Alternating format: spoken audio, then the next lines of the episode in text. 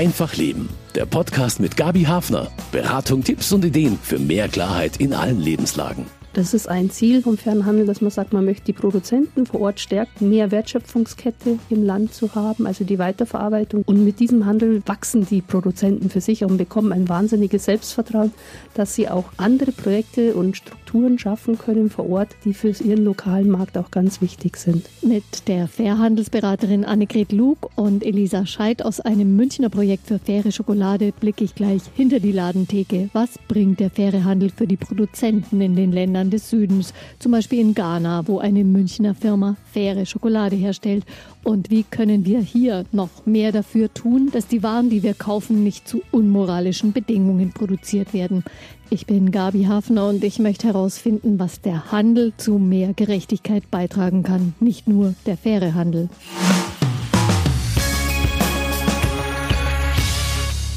Fairer Handel. Für meine beiden Studiogäste ist das die normale Geschäftswelt sozusagen, in der sie sich täglich bewegen. Das sind Annegret Lug, sie ist Fairhandelsberaterin und Elisa Scheid, sie arbeitet für eine faire Schokolade, ein Münchner Projekt. Willkommen an Sie beide. Hallo. Hallo, Hallo grüß Gott. Frau Lug, Sie sind auch im Vorstand des Eine Welt Netzwerks Bayern in einem Satz erklärt. Was ist das? Also das eine Weltnetzwerk Bayern ist der entwicklungspolitische Dachverband für Weltläden und Gruppen in Bayern. Also so der Kopf oben drüber. Genau. Und unter anderem Fair Afrik ist auch ein Mitglied bei uns. Und von dem Projekt Fair Afrik kommt Elisa Scheid.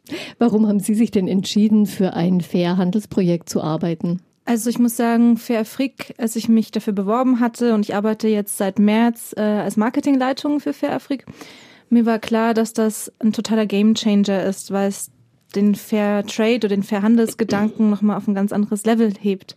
Eben weil es um die faire Wertschöpfungskette geht.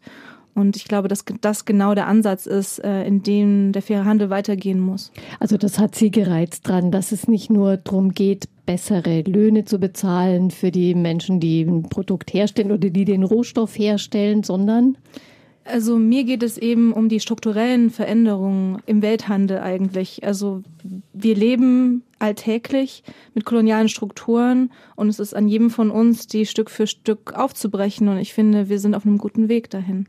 Da gibt es auch gerade eine Gesetzesinitiative, die da auf dem Weg ist, die auch in diese Geschichte mit reinspielt. Das Lieferkettengesetz, über das wir auch noch sprechen werden. Das geht mhm. in diese Richtung, oder? Mhm. Worum das Lieferkettengesetz da? möchte verbindliche Regeln dafür schaffen, dass Menschenrechte und Umweltschutz verankert ist in der Unternehmensverantwortung und dass es eine gesetzliche Grundlage gibt, wo man die Unternehmen, die sich nicht daran halten, auch zur Rechenschaft ziehen kann. Da haben wahrscheinlich alle aus dem fairen Handel gesagt, ja genau, das ist es. Ja, das das genau. bräuchten wir schon lange. Das, nein, das Lieferkettengesetz ist wirklich gerade das aktuelle Topthema. Es ist eine Kampagne, die jetzt im September gestartet ist und wo eigentlich unsere Anliegen, die wir schon über 40 Jahren eigentlich mit uns tragen, so lange gibt es auch den fairen Handel schon, dass wir sagen, das muss jetzt in gesetzliche Strukturen kommen, dass alle Unternehmen gleich behandelt werden. Also das wäre nochmal so ein richtiger qualitativer Sprung sozusagen im, in den Strukturen, in den Voraussetzungen ja, auch für den fairen Handel. Das ist das, wofür wir die ganzen Jahre gemacht haben, dass es nicht nur eine freiwillige Aktion ist von einzelnen Unternehmen wie Fairfrick oder anderen Schokoladenherstellern, die sich dazu bekennen, sondern dass alle Unternehmen, die in diesem Bereich da sind, zu sagen, ich muss so handeln und alle Unternehmen werden gleich behandelt. Egal, ob sie jetzt von sich aus fair sein wollen oder nicht. Ja, oder auch manche Unternehmen sich sagen, oh, ich hole mir da, weil ich mich nicht an die Regeln halte, einen wirtschaftlichen Vorteil für mich heraus. Mhm. Sie sagen, seit 40 Jahren gibt es tatsächlich schon fair gehandelte Produkte. Das ist schon ein ganz schön langer Zeitraum. Wie groß ist denn die Auswahl so an unterschiedlichen Produkten jetzt im Vergleich zum Anfang?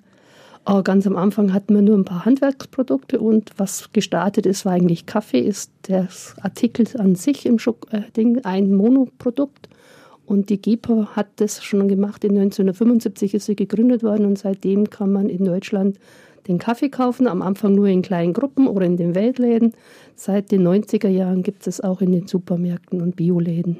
Also da hat sich schon viel entwickelt. Hat sich sehr viel entwickelt, aber wir haben noch viel vor und es ist auch immer wieder wichtig, dass wir das Thema mit verschiedenen Projekten oder Kampagnen wieder in die Öffentlichkeit bringen. Mhm, denn irgendwo ist es immer noch ein, ein Nischenmarkt, könnte man sagen, auch wenn Sie vielleicht das Wort nicht so gerne hören. Aber ja, wir haben den Fuß in den konventionellen Handel, also auch die großen Supermärkte und Discounter haben die Produkte in ihrem Sortiment, aber es ist noch nicht so, dass es ein nennenswerter Anteil ist. Also das ist noch eine kleine Nische, aber wir sind schon mit, mit 1,7 Milliarden Euro Umsatz jetzt in Deutschland für den fairen Handel ziemlich in einer Boomphase. Also wir haben Wirtschaftszuwachsraten, wo sich andere Branchen wirklich danach lechzen würden. Jedes Jahr so 15, 20 Prozent unterschiedlich. Aber es ist noch nicht so, dass wir sagen, wir haben jetzt schon über die Hälfte des Marktanteils, was eigentlich mal ein Ziel wäre. Mhm, okay, das ist ein ambitioniertes Ziel. Was kann man denn so in der ganzen Kette vom Anbau eines Produkts oder eines Rohstoffs bis zum Einkaufen von uns Verbrauchern alles fair gestalten? Da sind ja verschiedene Schritte. Also es beginnt bei den Produktionsbedingungen in den Ländern, dass die Bauern, die das anbauen, entsprechenden überhaupt einen Marktzugang haben, dass sie Qualifikationsmaßnahmen bekommen, wie Schulungen, dass sie einen guten Preis bekommen für ihre Produkte, von denen sie ihre Produktions- und Lebenshaltungskosten tragen können, dass Frauen und Kinder geachtet werden und ihren Rechten auch gefördert sind und gleichberechtigt. Genau das ist bei den Produktionsbedingungen, dass die Handelsbeziehungen langfristig und nachhaltig sind, also nicht nur einmal in der Saison, sondern regelmäßig, dass die Beziehungen dabei bleiben. Also die können sich darauf verlassen, die Produzenten, dass die ihre ihre Erzeugnisse oder ihre Ernte loswerden. Ja, genau. Und Sie können sich auch darauf verlassen, dass die Handelspartner auch in drei, vier Jahren noch da sind und nicht nur sagen, okay, ich biete dir in diesem Jahr einen guten Preis und das nächste Jahr gehe ich zu jemand anders. Also das bringt unheimlich Stabilität für die Gruppe rein und sie können planen. Also sie bekommen eine Planungssicherheit und können auch ihre Schulung oder ihre Maßnahmen, irgendwelche Investitionen danach ausrichten. Und das ist ein ganz großer Punkt bei den Produzenten. Bleibt der Markt, wenn es um die Preise geht, bleiben da die Marktpreise mit ihren Schwankungen komplett außen vor oder wie werden die Preise Also im Fernhandel gibt es das System, dass wer im Fairtrade-System ist, die bekommen einen Mindestpreis. Ist der Marktpreis unter diesem Mindestpreis, wird der Mindestpreis gezahlt, der höhere. Geht der Marktpreis über diesen Mindestpreis, wird der Mindestpreis bezahlt plus eine Fairtrade-Prämie, die zur Entwicklungssache ist für die Organisation. Also Sie kriegen eine Prämie, wo Sie entscheiden können, mache ich damit eine Schule, mache ich eine Krankenstation, baue ich eine Straße oder investiere ich in irgendwelchen Produktionsanlagen. Also der faire Preis kann auch mal unter dem Marktpreis liegen, genau. aber es ist einfach ein fester Anteil dabei. Es ist ein fester Preis und damit können die Produzenten, die in dem System sind, mit planen. Und das ist ihre Sicherheit, dass sie sagen, ich habe jetzt eine Investition getätigt und wenn der Marktpreis drunter ist, kriege ich meinen festen Preis und kann die Investitionen davon bezahlen. Kommt es auch vor, dass einer der Partner da mal drauf zahlt? Also was vorkommt, ist, dass man nicht so diesen Marktabnahme hat, also den Absatz hier bei uns, und dass sie dann nicht zu diesen guten Bedingungen alle ihre Produkte loswerden. Aber wer im Fairtrade-System drin ist, bekommt diesen Mindestpreis. Spontan könnte man sagen, noch eine faire Schokolade, das gibt's doch schon. Warum hat das Team von Fairafric dieses Projekt gestartet? Also das Herzensanliegen von Fairfrick ist wirklich, den fairen Handel auf ein neues Level zu heben. 2013, da war der Hendrik Reimers in Ostafrika unterwegs mit dem Rucksack und hat sich vor Ort mit ähm, Kaffeebauern unterhalten und hat gesehen, dass solange der Kaffee roh exportiert wird und die Rüstung in Europa gemacht wird, wirklich ganz, ganz wenig nur bei den Produzenten vor Ort ankommt und hat sich gefragt, wieso wird nicht mehr der Kaffee geröstet im Inland und weil der Hendrik Reimers so ein großer Schokoladenfan ist, wollte er es dann eben mit Schokolade ausprobieren. Und klar, es gibt ganz viele faire Schokoladen, aber Fairfreak möchte es eben anders machen, indem wirklich die gesamte Wertschöpfung nach Ghana verlegt wird. Das ist so dieses Grundproblem, was man von anderen Rohstoffen, teureren Rohstoffen auch kennt, dass oft in den Ländern des Südens die Rohstoffe abgebaut oder angebaut werden, wie jetzt bei Kaffee und Kakaobohnen. Und das aber dann eigentlich darüber hinaus von dem ganzen Herstellungsprozess, von der Weiterverarbeitung, also Wertschöpfungskette nichts hängen bleibt in den Ländern und bei den Produzenten. Und das hat Fairafrik jetzt in seinem Projekt anders gemacht.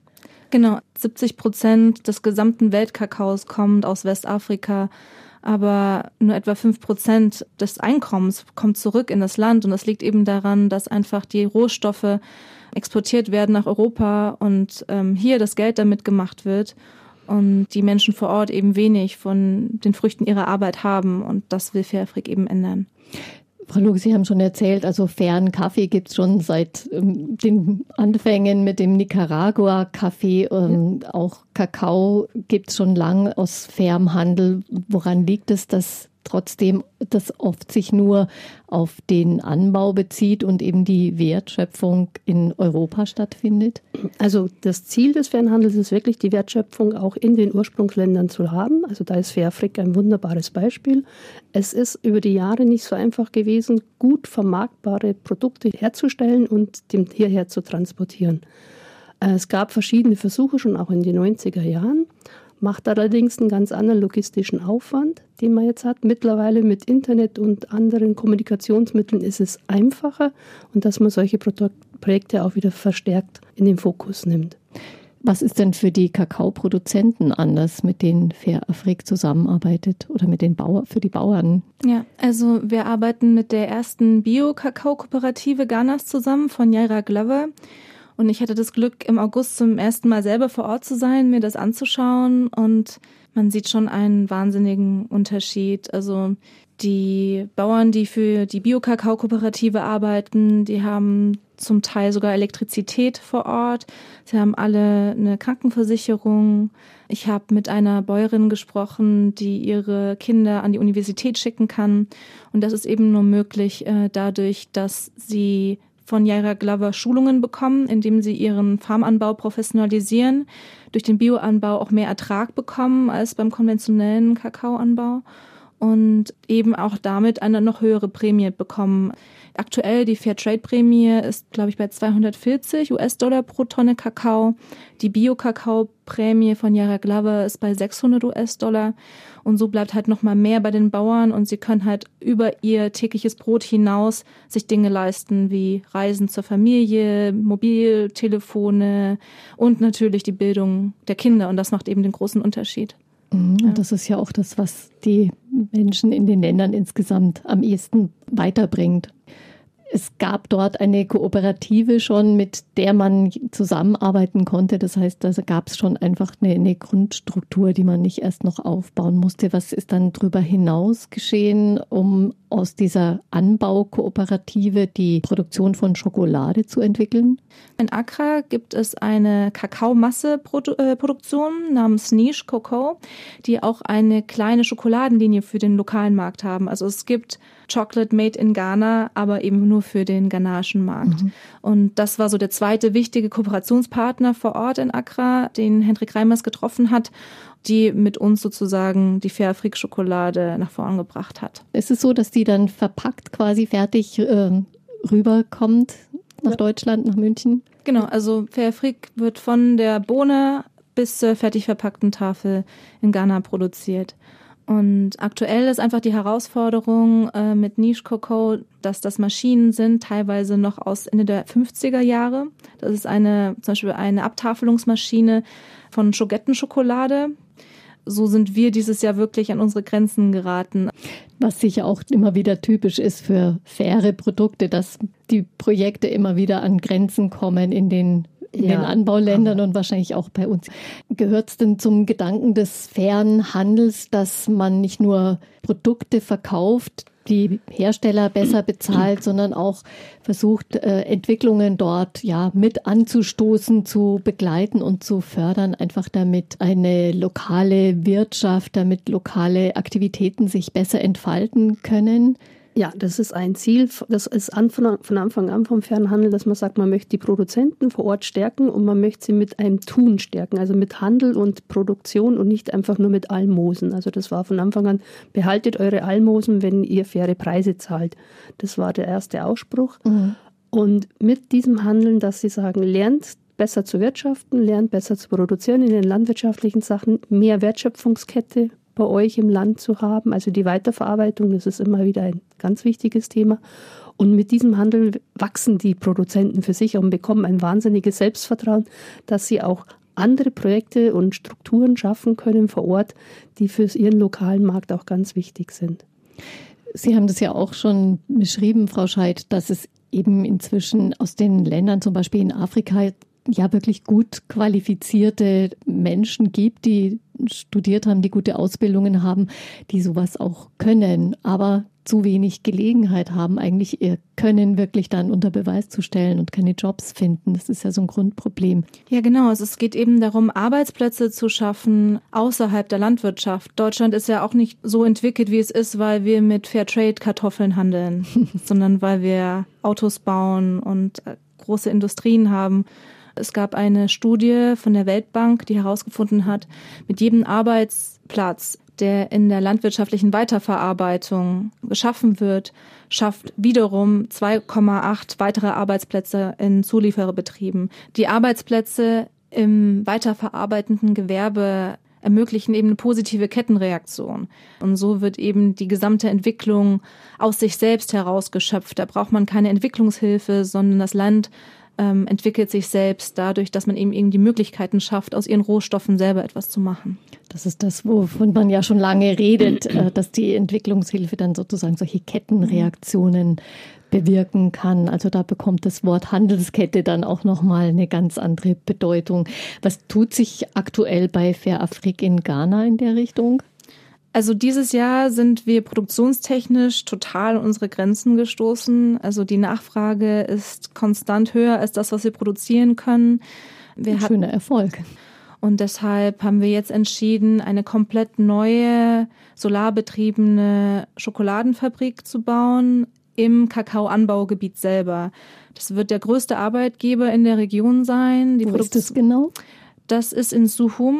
Das ist etwa zwei Autostunden von Accra entfernt, Richtung Süden. Hauptstadt von Ghana. Genau. Und ja, das ist ein echt großes Ding. Ja. Also dieses Jahr sollen noch weitere 50 Arbeitsplätze dadurch geschaffen werden. Das Schöne ist eben auch, dass die Fabrik komplett aus ghanaischer Hand geführt werden soll. Einer der Produktionsleiter vor Ort bei Niche wird der neue Produktionschef von Fair Afrik auch werden. Also das ist schon ein echter Entwicklungssprung eigentlich, so ein Projekt, wo wirklich vor Ort in Afrika komplett produziert wird und ein fertiges Produkt dann exportiert wird. Genau, also man sieht es auch vor Ort bei Niche Coco, bei unserem Produktionspartner. Für den war das letzte Jahr auch ein ganz tolles Jahr. Die haben jetzt auch eine weitere eigene Produktionslinie mit so Schokoladenmus und kleineren Tafeln auf den Markt gebracht. Das heißt, sie brauchen gar nicht mehr unsere Chargen. Mhm. Andererseits gibt es auch ganz viele kleine Initiativen, die total schön sind. Also als wir in Ghana unterwegs waren, am Wegesrand haben wir eine kleine Fabrik gesehen mitten im Kakaoanbaugebiet. Das waren Bauern, die die Idee hatten, aus den Kakaoschalen Seife zu machen und haben ihre eigene kleine Seifenfabrik da aufgemacht. Ich hatte ein Gespräch mit einer Bäuerin, die meinte, ihr Leben hat sich so verändert, seitdem äh, sie Biobäuerin ist und natürlich mehr Geld verdienen kann und ihr, ihre Farm ausweiten konnte. Aber eigentlich träumt sie von was ganz anderem.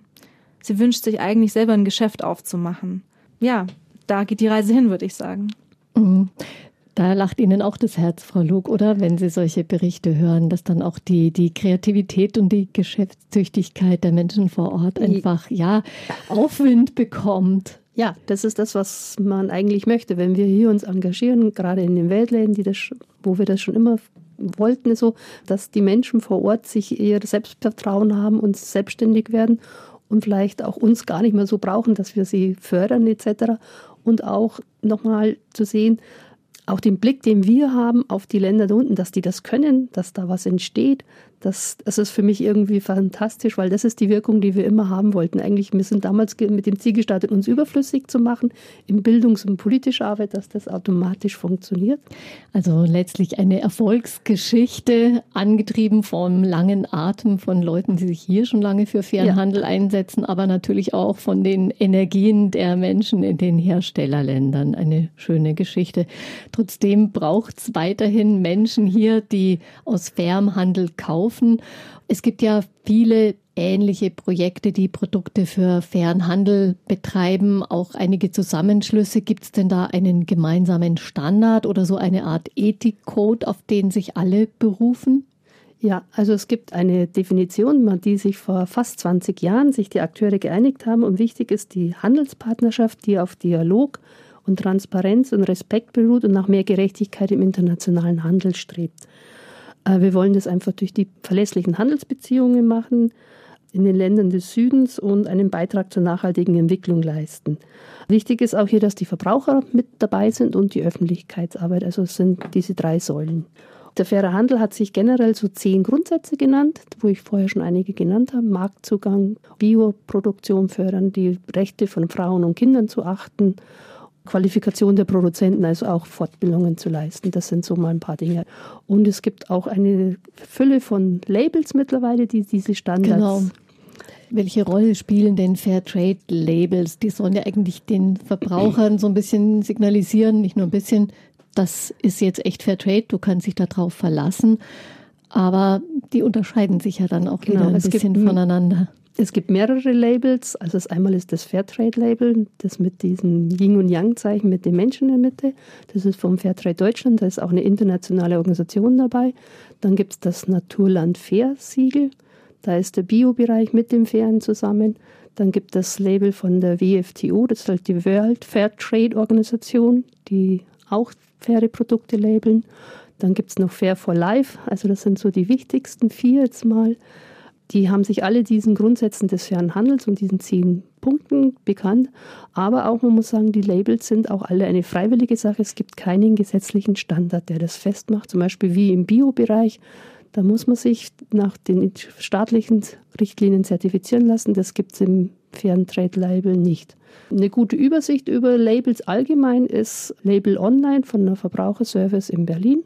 Da werden alle Labels, in, egal in welche Richtung, Bio oder sonstiges, in einem Raster aufgeführt und der Verbraucher hat einen schnellen Blick, ist dieses Label vertrauenswürdig oder ist es ein selbstgemachtes Eigenmarke.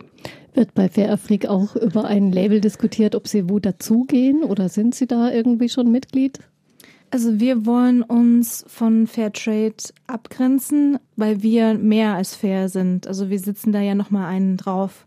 Man kann schon sehen, dass Fairtrade-zertifizierte Kakaoplantagen, dass es da anders zugeht als auf rein konventionellen. Also da wird nach den Arbeitsbedingungen geschaut, keine Kinderarbeit. Aber Fairtrade selber hat in einer Studie herausgefunden, zum Beispiel, das war letztes Jahr, dass über 70 Prozent der Kakaobauern in der Elfenbeinküste unterhalb der Armutsgrenze leben, auch wenn sie Fairtrade zertifiziert sind. Das große Problem ist einfach, wenn ich eine Tafel Schokolade habe, egal ob sie fair ist oder nicht, bleiben etwa sechs bis sieben Cent davon im Ursprungsland. Dann fragt man sich, wieso kommt da so wenig an? Und ähm, ich glaube einfach, dass es vor allem darum geht, noch einen, einen weiteren Schritt in den fairen Handelsbeziehungen zu gehen, um wirklich den Leuten ein gutes Auskommen mhm. vor Ort zu bringen. Das ist die Geschichte mit der Wertschöpfung, die in den ja. Herstellungsländern eigentlich viel stärker stattfinden müsste, über die mhm. wir gesprochen ja. haben. Also da muss man vielleicht sagen, bei den Standards vom Fairtrade hat seine festen Standards. Die sind für alle so verbindlich. Es ist immer noch möglich, dass man mehr macht, was auch wünschenswert ist. Aber wir sind in, in manchen Sachen ist man schon richtig froh, wenn die Mindeststandards eingehalten werden. Das ist ein Beitrag für die Produzenten vor. Das ist noch nicht das Ende der Geschichte für mich, aber es ist ein Anfang und es ist auch wir hatten dieses Fairtrade-Label, sind initiiert worden, weil die Produzenten vor Ort haben gesagt, das ist eine tolle Geschichte, die ihr da macht, aber die muss mehr in der breiten Wirkung sein, weil wir mehr absetzen möchten zu diesen mhm. Bedingungen. Also die Labels sollten dazu beitragen, dass ja, es äh, genau, leichter wird. Also es ist immer möglich, mehr zu machen und es muss auch gemacht werden, aber für die Verbraucher und für die Firmen, die nach dem Fairtrade-System arbeiten, ist es erstmal ein Minimumstandard, der aber gerne ausgebaut werden darf. Mhm. Im Fernhandel gibt es längst auch Online-Shops als Einkaufsplattformen. Da stechen aber die Informationen zum fairen Hintergrund der Produkte nicht unbedingt als erstes ins Auge. Klar, es geht ums Verkaufen. Ist für viele Verbraucher das nicht auch so ein bisschen sperrig mit dem fairen Handel? Es ist für die Verbraucher sicher eine Herausforderung, sich in den vielen Labels und was steht dahinter, sich zurechtzufinden. Ich finde, man sollte sich zwei, drei Labels rausnehmen. Das ist das Fairtrade-Label, das ist das Naturland Fair-Label, ist hier sehr bekannt. Und auch die Organisationen, die in den Weltläden oder so wie Fairfrick sich vom Weltladen Dachverband eine Überprüfung haben machen lassen. Darauf kann man vertrauen. Das sind die wichtigsten. Ansonsten muss man sich als Verbraucher schon eine sehr lange Studie machen, um sich in den ganzen verschiedenen Verästelungen zu kommen. Ja, letztlich ist Fair Trade kaufen auch nur Konsum, oder? Ja, hart ausgedrückt. Hart ausgedrückt, ja. Der faire Handel basiert auf dem Handel und auf den Konsum, ja. Aber es ist ein Statement dazu und es ist auch immer eine Symbolkraft zu sagen, auch zu den anderen Firmen, warum arbeitest du denn nicht so? Mhm. Also nicht nur Konsum, sondern auch die politische Frage, warum tust du das nicht? Also so ein bisschen Reibung zu erzeugen ja, mit dem konventionellen Handel. Und ja, nach allem, was Sie erklärt haben, auch zu den Labels, man findet ja auch viele Informationen, wenn man tiefer blicken möchte zu den einzelnen Projekten, zu den Herstellungsprozessen, zu den Menschen, die da arbeiten. Also man kann auch äh, nachdenklichen oder reflektierten Konsum draus machen, ja, oder? Man kann ihn machen und ich finde auch als Verbraucher, man kann auch dabei lernen, was man alles ist. Zum Beispiel zu sagen, auch die Strukturen dahinter zu sehen. Also aber nicht nur den Konsum machen. Aber es ist für mich ist auch wichtig schon, dass die Produkte gekauft werden, auch die Schokolade oder sonstiges, aber sich auch der Geschichte und dieser Arbeit, die dahinter steht, bewusst zu werden. Lassen sich denn mit fairen Produkten auch Gewinne erzielen? Es ist im fairen Handel eigentlich nicht die Absicht, richtig viele Gewinne zu erzielen. Es ist aber die Absicht, kostendeckend zu arbeiten und eine kleine Rücklage zu bekommen, dass man neue Projekte investieren kann. Aber es ist nicht Gewinnmaximierung, sonst ist kein Ziel. Sondern das, die, die Überschüsse, die kommen, die werden wieder in Bildung oder in Produktionsanlagen oder in die Verbesserung der Strukturen investiert. Ja, weil es hängt eine ganze Menge dran. Genau, es ist nicht, also es sind viele Non-Profit-Organisationen, die sie sagen, es ist nicht so, dass dann irgendwo Gewinne abfließen und die jemand anders einsteckt, weil es ganz wichtig ist, dass Überschüsse, die erwirtschaftet werden, in dem Bereich wieder im System bleiben und sich weiterentwickeln. Sie haben erzählt, Verafrik, die Schokolade ist eine Erfolgsgeschichte. Wie sind Sie mit dem Thema Gewinne umgegangen bis jetzt? Also ich glaube, jeder, der für ein faires Produkt arbeitet, oder auch wir bei Fair Afrik, uns geht es nicht darum, maximale Gewinne zu machen oder besonders viel Geld auf dem Konto zu haben. Da geht es darum, vor Ort einen Unterschied zu machen und eben auch die Marke Fair Afrik als Gemeinschaftsprojekt zu sehen. Also anstatt dass nur sechs bis sieben Prozent des Gewinns im Ursprungsland ankommt, machen wir eben eine Drittelung. Ein Drittel bleibt im Ursprungsland der Schokolade, ein Drittel geht an den Handel und das letzte Drittel bleibt bei Fair Afrik. Und so ist eben wirklich so ein, eine Balance, ein Ausgleich und das finde ich so ganz wichtig und das ist für mich Handel auf Augenhöhe. Vielleicht das noch als Ergänzung. Es ist auch schon in den Läden oder sonstiges, es fallen Überschüsse an oder sonstiges, auch die Kostendecken sind. Die Importeure brauchen es wirklich und auch die Wädler brauchen auch ihre Kosten, um ihre Miete zu bezahlen und eigentlich den Wunsch, auch ihre Mitarbeiter, die vor allen Dingen sehr viel tun, einen Kostenbeitrag zu bekommen oder dass die ein bisschen Gehalt bekommen. Aber es ist nie Gewinnmaximierung in dem Sinn da. Mhm, also auch hier schon ein Unterschied ja, zum konventionellen Handel. Ja, viele kleine und größere Erfolgsgeschichten lassen sich erzählen aus dem fairen Handel. Trotzdem ist er weiter eine Nische in unserem gigantischen Konsumangebot. Die Handelspartner sind meist weit entfernt, die Mengen oft gering. Das ist schon eine spezielle Aufgabe. Meine Studiogäste arbeiten dafür. Elisa Scheid in dem Münchner Projekt Fair Afrik und Annegret Lug als Fairhandelsberaterin und als Vorstandsmitglied beim Eine Welt Netzwerk Bayern. Wie ist denn der faire Handel organisiert? Es gibt eben viele Projekte, viele kleine Projekte. Es gibt Dachverbände, es gibt Dachorganisationen wie das eine Weltnetzwerk, es gibt die eine Weltläden vor Ort. Wie finden die Produkte erstmal ihren Vermarktungsweg? Also die Produkte kommen von den Produzenten. Es gibt diese vier Handelsimporteure, die anerkannten, aber auch manchmal zu den konventionellen Importeuren, die lassen sich dann siegeln kommen zu den Verarbeitern bei uns an der Kette und gehen dann in Deutschland in den Weltladen, in den Supermarkt, in den Bioladen und kommen dann zu dem Verbraucher. Das ist so diese Kette von den Produkten. Und am Rande gibt es dann Organisationen wie Zertifizierungsorganisationen oder auch so Dachverbände wie das Eine Weltnetzwerk Bayern, die eigentlich Öffentlichkeits- und Bildungsarbeit machen und das begleiten. Wie schwierig ist es denn auf dem Markt auf sich aufmerksam zu machen, wenn man ein neues Projekt startet. Wie sind da Ihre Erfahrungen, Frau Scheid? Die Fairafrik-Schokolade ist ja ein relativ neues Fairtrade-Produkt. Wie packt man das an? Sie sind die Marketingfachfrau. Ja, die größte Herausforderung ist, ein Bewusstsein zu schaffen, erstmal verstehen zu geben, äh, was bedeutet eigentlich Wertschöpfung im Ursprungsland. Also leider ist recht vielen Leuten noch gar nicht bewusst, was der Unterschied eigentlich ist und was für einen Impact man auch haben kann als Verbraucher mit seiner Kaufentscheidung. Und wie sind Ihre Erfahrungen? nehmen, wollen die Verbraucher das überhaupt wissen oder wollen sie einfach eine Schokolade haben, die lecker schmeckt in erster Linie und wo sie wissen, da habe ich jetzt zusätzlich noch was Vernünftiges, jetzt nicht was Gutes im Sinn von Almosen, sondern was Vernünftiges getan? Also ich finde schon, dass man beobachten kann, vor allem so in den letzten zehn Jahren, dass das Bewusstsein unter den Verbrauchern gewachsen ist, dass die Leute einen Anspruch haben an Qualität und auch mehr wissen wollen, also ein, ein Bedürfnis nach Transparenz haben und wissen wollen, wo kommt das eigentlich her, ähm, was ich da auf meinem Teller habe. Ähm, also von dem her würde ich schon sagen, beides. Also man möchte ein qualitativ hochwertiges Produkt mit guten Zutaten, was total lecker schmeckt. Aber die Geschichte dahinter ist eben auch wichtig. Und dann geht es eben darum, diese Geschichte zu erzählen. Ist es vielleicht sogar wichtiger geworden, eine gute Geschichte zu haben, Frau Lug, zu seinem Produkt, eben weil es viele Produkte gibt, weil es auch vieles schon lange gibt und die Verbraucher da vielleicht auch so ein bisschen ermüden oder nicht so ja, aufmerksam sind. Also es braucht ein gutes Produkt, es braucht eine, schon eine gute Geschichte und auch es braucht Menschen mit Leidenschaft, die diese Geschichte erzählen. Was es aber auch braucht, ist einfach, dass man dann sagt, auch diese Standards, die ich habe, nach denen ist das gehandelt worden und darauf kann ich mich verlassen und das kann ich glaubwürdig an den Verbraucher weitergeben. Weil der Verbraucher merkt ganz schnell, erzählt mir irgendeiner eine blauäugige Geschichte oder hat die Geschichte auch Hand und Fuß und passt. Mhm. Also das, und wenn man eine glaubwürdige Geschichte hat, die auch eine Wirkung und Spaß, auch mit Spaß, also ich finde, das soll auch mit Spaß machen, dann zieht es auch Kreise.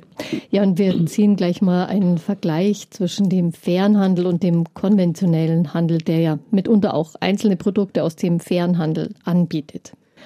Viele große Ketten haben zumindest bei den Lebensmitteln eigene faire Produkte inzwischen. All die, die ganzen großen, sind das denn vergleichbar faire Angebote? Wenn die großen Discounter und Supermarktketten eigene faire Produkte haben, die diese unabhängigen Labels haben, dann sind sie sehr verlässlich, dann kann der Verbraucher da kommen. Also auch davon profitieren dann vor Ort die Produzenten. Die Standards werden dann eingehalten, wenn die unabhängigen Labels das begutachtet haben mit es ist zu begrüßen, dass die konventionellen Händler das mit aufgenommen haben. Das spiegelt auch ein bisschen den Zeitgeist mittlerweile wieder. Das ist vielleicht auch unser Erfolg, dass sie mitmachen in der ganzen Geschichte. Unser Ziel war vielleicht, dass sie zu einem viel höheren Prozentsatz mitmachen. Das kann ja noch kommen. Das kann ja noch kommen, genau. Aber also aber sie müssen nach diesen unabhängigen Systemen handeln, dass es dann okay ist. Ansonsten, wenn einer ein Eigenlabel macht, der nicht überprüft ist, würde ich ein großes Fragezeichen machen. Man kann das natürlich kritisch sehen und sagen, ja, okay, der konventionelle Handel, der springt jetzt auf diesen Zug mit auf, weil das natürlich auch ein gutes Image macht beim Verbraucher, wenn die sagen können, schaut her, bei uns gibt's auch äh, Produkte aus fairem Handel, wir sind da dabei. Aber letztlich ist der ganze Rest sozusagen, da verändert sich ja nichts. Ist noch nicht so viel. Genau diese Kritik müssen sich die konventionellen Händler sagen. Warum machst du das in dem anderen Bereich noch nicht mehr? Warum ist dir es nicht wichtig, dass du Sozial- und Umweltstandards in deiner ganzen Produktionskette, in deinem ganzen berücksichtigst, in allen Ebenen, sowohl im Land als auch im Ausland?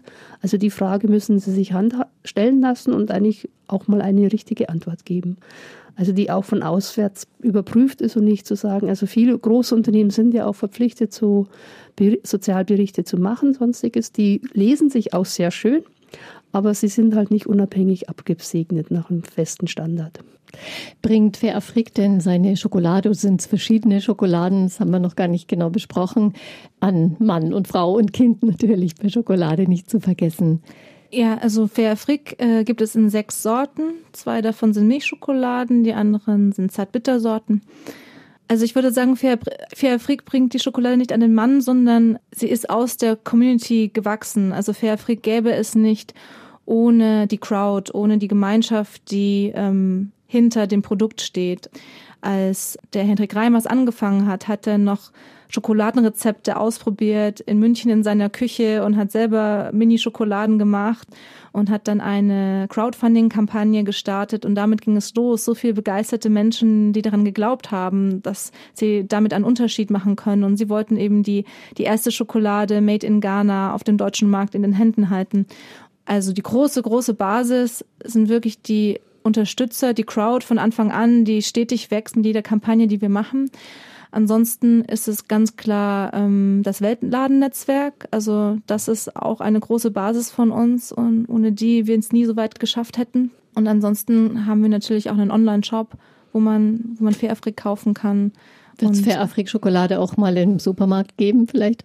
Also vereinzelt gibt es es uns jetzt auch schon im, in Edeka und Reves, ähm, aber das ist jetzt erst der Anfang.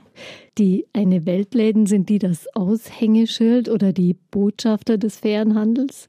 So hat es angefangen, dass sich die Läden sich in ihren Orten zusammengefunden haben, um ihr Engagement zu zeigen. Und es war, also auch die Weltläden sind äh, Non-Profit-Organisationen, meistens sind es gemeinnützige Vereine, die den Laden so betreiben und einfach eine Basis vor Ort zu haben und Informationsarbeit zu leisten mit Veranstaltungen, mit dem Ladengeschäft, aber auch mit öffentlichen Kampagnen. Das ist ja auch immer so eine interessante Mischung aus Engagement und ja, manchmal auch wachsender Professionalität. Man staunt immer wieder über das Angebot, aber auf welche Menschen man da trifft, sozusagen auf der anderen Seite der Ladentheke, das ist total unterschiedlich. Ja, also man muss vielleicht auch wissen, dass die überwiegende Mehrzahl der Weltläden ehrenamtlich arbeitet. Es steht immer ein Ladenteam dahinter, zwischen 20, 30, 50 Personen, die für ihren Ort wirkt die in allen Facetten wirkt, die wirklich ihre Idee trägt mit Menschen, also auch schon über soziale Medien, aber auch die Menschen sprechen für sich. Und es ist auch für die Personen, die in den Wäldern gehen, die lernen einfach auch viel und können das dann entsprechend auch weitertragen. Also es sind so, sozusagen auch Menschen, die diese Idee und alles, was dahinter steckt, ja. noch vertreten. Also es ist wirklich eine Bewegung. Für Leute aus Ihrer Generation, Frau Scheid, wahrscheinlich, aber gehören da die eine Weltläden so eher zur Folklore und man tut sich eher online um? Also klar, Online-Shopping ist ein großes Thema. Ob das irgendwie das Nachhalt, die nachhaltigste Form von Einkaufen ist, ist mal da das so dahin. Das ist nochmal eine andere Frage, ja. Äh, aber in meiner Generation, also ich habe viele Freunde, die gerne in den Weltladen gehen, auf jeden Fall und Bio. Also ich finde schon, dass das ein Thema ist. Wie viel Professionalität braucht es denn überhaupt im fairen Handel und wie viel Idealismus? Äh, also ich finde, es braucht immer sehr viel Professionalität. Je professioneller wir arbeiten, desto besser können wir eigentlich unsere Ziele verwirklichen. Es ist aber auch immer mit zu berücksichtigen, wie viele Ressourcen man hat. Also mit Ehrenamtlichen kann man jetzt nicht so alles so super gleich hinbringen, als wenn ich nur ein hauptamtliches Team habe, die dafür bezahlt werden. Aber es ist auch der Idealismus, der reinkommt, dann dabei. Also die, der muss dabei sein. Ich kann nicht nur einfach einen professionellen Supermarkt machen, der keine Ideen hat, dann, sondern das steht schon dabei. Das ist so eine Ausgewogenheit. Dass wir aber auch die Menschen, die diese Idealismus mitbringen, zu sagen, integrieren in unsere Weltläden und dabei noch so gut wie möglich professionell sein können, um den Kunden und den, dem Verbrauchern einen Service anzubieten. So kann die Idee dann weiter wachsen und weitergetragen werden. Eine ähm, Organisation, ein Zusammenschluss wie das Eine Weltnetzwerk Bayern kann das auch ein Wörtchen mitreden, wenn es um die künftige Ausrichtung des Handels geht. Also ich meine jetzt nicht nur den Fair Trade Handel, sondern den ganzen Handel? Also wir sind, versuchen da so eine politische Stimme zu bündeln, zu sagen, also ist unser Anspruch nicht nur, also die Weltläden transportieren das, aber auch an den konventionellen Handel, an die Politik zu sagen, richtet euer Handeln, eure Gesetzgebung und alles nach den sozialen Umweltstandards aus, dass man da einen Standard hat, nach dem es sowohl Menschen im Süden, auch im Norden so gut geht und auch die Umwelt da nicht Schaden leidet. Also eigentlich faire Handelsbedingungen insgesamt für insgesamt, alle. Insgesamt, das ist das Ziel und da ist auch immer wieder unsere Adresse an die Politik. Was macht ihr? Was tut ihr? Warum tut ihr es nicht? Äh, können wir euch auch unterstützen, dass ihr das gut macht? Aber wir legen auch den Finger in die Wunde, wenn es nicht gut geht. Und dazu gibt es eine neue Initiative von verschiedenen Verbänden. Aktuell arbeitet die Politik an einem Lieferkettengesetz. Sind Sie da auch mit im Boot sozusagen genau, also das, wir sind, das eine Weltnetzwerk Bayern ist über den Dachverband der Arbeitsgemeinschaft der Landesnetzwerke. Es gibt in jedem Bundesland mhm. ein Landesnetzwerk mit Träger der Kampagne Lieferkettengesetz, wo wir uns dafür einsetzen, dass es verbindliche Regeln gibt und ein Gesetz, nach dem die Unternehmen auch haftbar gemacht werden können, dass sie, wenn sie Verstöße gegen sozialen Umweltstandards machen, also dass da auch eine, eine Klagerecht ist, sowohl im Inland als auch im Ausland. Zum Beispiel in dem Textilbereich, wo in Rana Plaza die Fabrik eingestürzt ist. Welche Handhabe haben die Menschen, die dort Schaden erlitten haben oder sonstiges? dass sie hier die Unternehmen zur Verantwortung ziehen. Also das würde eine ganz neue Art von Verbindlichkeit schaffen, auch für die, für die Händler und die Produzenten, sich an Standards zu halten, weil bis jetzt ist das weitgehend freiwillig. Eine freiwillige Sache. Und genau. man kann sich Genau, und das ist auch sein Image damit aufzu. Genau, es gibt ja die Händler, die das machen, auch die Unternehmen, die es da schon handeln, aber auch die haben dann manchmal den Nachteil, wenn ein anderes Unternehmen nicht nach diesen Standards handelt und sagt, okay, ich kann ja natürlich billiger sein auf ja. dem Markt und bestehe deswegen weiter. Und wenn alle nach den gleichen Standards handeln, dann sind auch diese Unternehmen, die schon vorbildlich sind, auch geschützt. Wie ist der Stand bei dieser Kampagne Lieferkettengesetz? Gibt es da einen Entwurf und gibt, ist es tatsächlich eine Gesetzesinitiative schon oder? Also es gibt einen Entwurf dazu, wie das machen. Es gibt, der auch eingebracht werden kann. Es gibt diese Kampagne, wo wir jetzt dafür massiv werben, dass sich die Politiker überhaupt erstmal dazu bekennen und in allen Facetten dazu, dass dieses Lieferkettengesetz initiiert wird. Und nicht wie bisher von der Bundesregierung gesagt hat, nein, wir machen das auf freiwilliger Basis. Wie sind die Signale aus der Politik? Also wir haben jetzt schon eine, also gerade in Bayern eine Unterschriftenlist-Kampagne gemacht, wo wir die Mandatsträger aus dem Landtag und aus dem Bundestag äh, beten, sich dazu bekennen und wir sammeln immer mehr. Mittlerweile haben wir über 50 Unterschriften von Mandatsträgern, die sich zu diesem Lieferkettengesetz bekennen und wir sammeln noch sehr weiter und können alle Menschen nur jetzt äh, ermutigen, sich daran zu beteiligen. Kann man da auch als Verbraucher noch was tun in, genau, im Rahmen dieser Kampagne? Genau, als Verbraucher kann man sich auf der Internetseite lieferkettengesetz.de in eine Online-Petition eintragen und sagen, ich unterstütze das. Das haben schon sehr viele gemacht und es gibt auch schriftliche Listen, die man mitnehmen kann, ausdrucken kann. Also Druck aufbauen Richtig, sozusagen Druck auf mit die vielen Politik. Personen. Ja. Mhm. Man könnte ja auch fragen, wieso ist das, was der faire Handel macht, nicht schon längst der normale Standard? Denn eigentlich möchte ja niemand gern Dinge kaufen, die mit Armut, mit Leid, mit Kinderarbeit zum Beispiel erkauft sind oder eben damit, dass Menschen in bestimmten Ländern nicht vom Fleck kommen. Äh, ich denke, vielen Verbrauchern oder sonstig ist es auch gar nicht bewusst, wie die Produkte hergestellt werden oder das Wissen fehlt dazu und zu sagen, okay, ich gucke jetzt erstmal nur nach meinem Nutzen, was ich brauche, das ist auch ganz in Ordnung, aber die Geschichte, wie ist es überhaupt produziert, wird ja auch nicht sehr in die Öffentlichkeit gestellt. Erst wenn schief geht oder die Schlagzeilen kommen, dann wird es einem bewusst, bei Textilien zum Beispiel.